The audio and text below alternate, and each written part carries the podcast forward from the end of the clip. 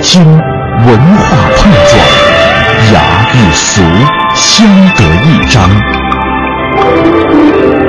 与古人对话，和文化同行。这里是中华风雅颂。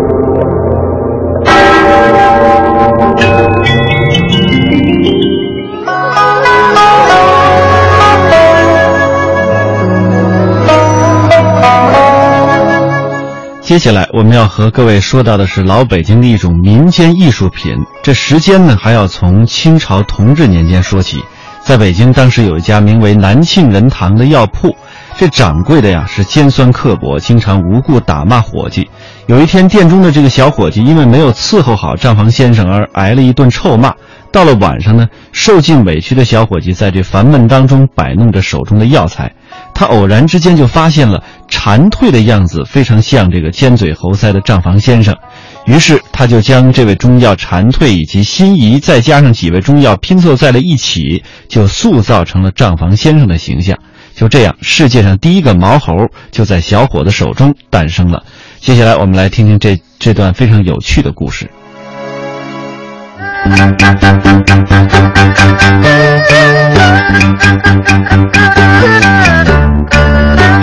毛猴本是一种灵长类动物，它的机敏活泼，透着一种天然情趣。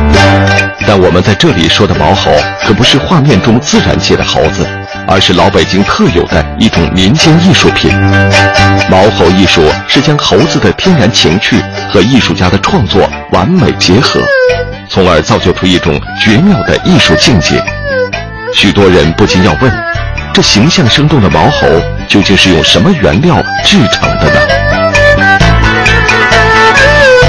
清水一碗，蝉蜕一只，心仪一枚，白及少许，鸡冠花籽两颗。这张不止外行糊涂，就是华佗在世也看不懂的药方，到了一些手艺人那里，疗效却是出乎意料。毛猴的四肢是用蝉蜕的四肢做成的，身体是另一味中药辛夷，也就是玉兰花在秋天里形成的花骨朵表面一层密密的灰褐色绒毛，是保护过冬的外衣。冬去春来，绒毛逐渐褪去，花骨朵慢慢长成朵朵美丽的玉兰花。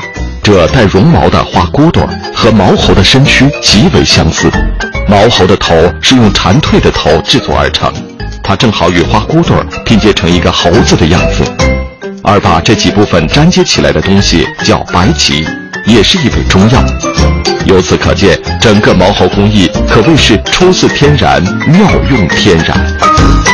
毛猴的具体制作方法是将蝉蜕放进清水，浸泡一会儿取出来，再用剪刀将蝉蜕头部的一部分和六条腿中的四条整齐地剪下来。最后用一根小铁棍在调好的白芨浆中一蘸，在那枚毛茸茸的心衣上轻点几下，就这样一个三分像人、七分像猴的毛猴呈现在人们面前。毛猴的用料虽然简单，但是制作者的艺术构思却非常巧妙。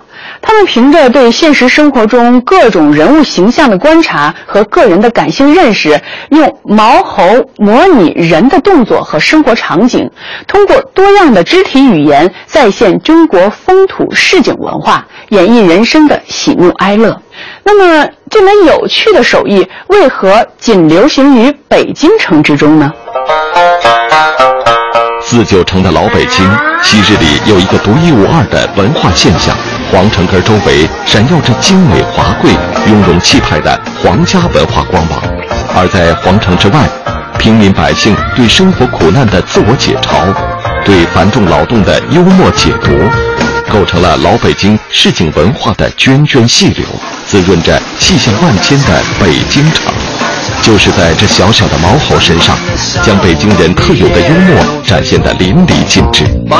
过去，毛猴作品主要以反映社会行业、民情风俗为多，剃头的、挑粪的、倒水的、推小车的、卖糖葫芦的、算命的，每一个细节都流露出浓郁的老北京民间气息。北京它改变着你我的生活。不曾疲倦过。这些曾经最普通的市井风情，这些我们脑海深处最单纯的生活记忆，如今都寄托在这小小的毛猴身上。毛茸茸的毛猴成就了老北京独一无二的手艺，也成就了毛猴手艺人独有的生活情趣。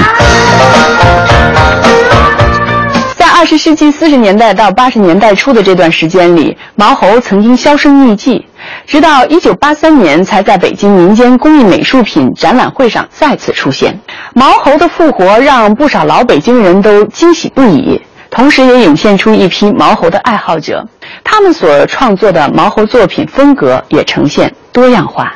退休在家的赵女士把所有的时间都用在创作毛猴上，她总喜欢在安静的公园一角完成毛猴的制作。他常常把完成的作品放在现实环境中，通过自己的随意组合，一幅幅带有叙事语言的画面便呈现出来。我们似乎真的可以听见嘈杂的叫卖声。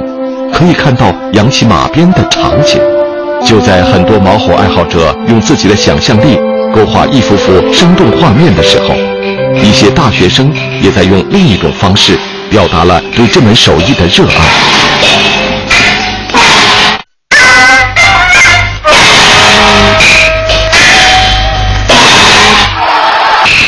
他们将毛猴设定在戏剧舞台上。